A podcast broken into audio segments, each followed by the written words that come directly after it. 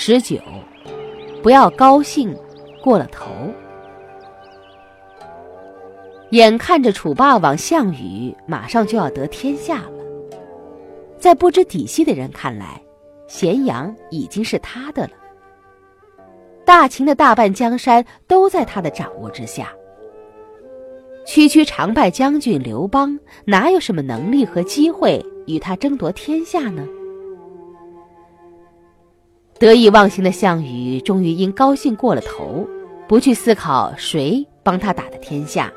一意孤行，把项家的大恩人亚父范增轻易的赶走了。从此没有智囊，更没有敢说忠言的长者了。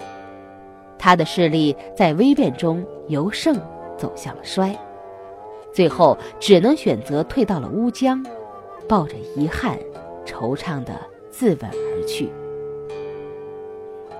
海滩边，孩童兴致勃勃地堆着自己的城堡。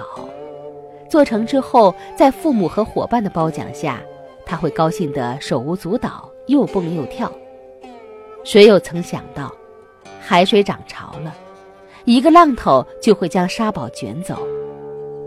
失去了这一切，孩童的高兴在哪里还能寻找得到呢？真可谓一场游戏一场梦，一切终将米不可得。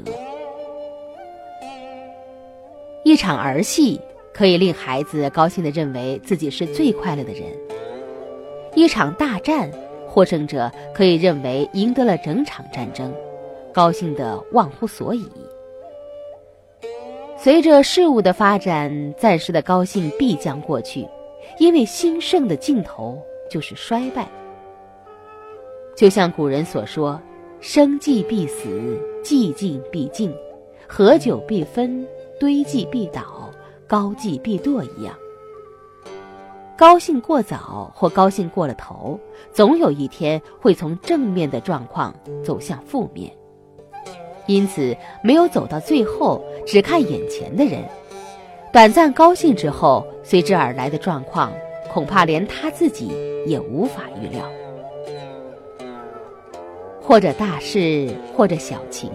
都有着他们自己的方向和终结的方式。只看着眼前发生的一切，就沾沾自喜、高兴过了头，就好像要去西安，当下只迈出了几步，便认为自己已经走了很远，对整个过程和目的地怎样到达放置于一边。表面上确实走了几步，走了一段距离。但这又有什么值得高兴的呢？拥有长远目光的人不害怕失败，却害怕暂时的胜利。原因是暂时的胜利会遮蔽他的慧眼。当一个人既能超越失败，又能超越暂时的胜利时，就根本不会被胜利和失败所左右，最终顺着正确的方向达至圆满的目的地。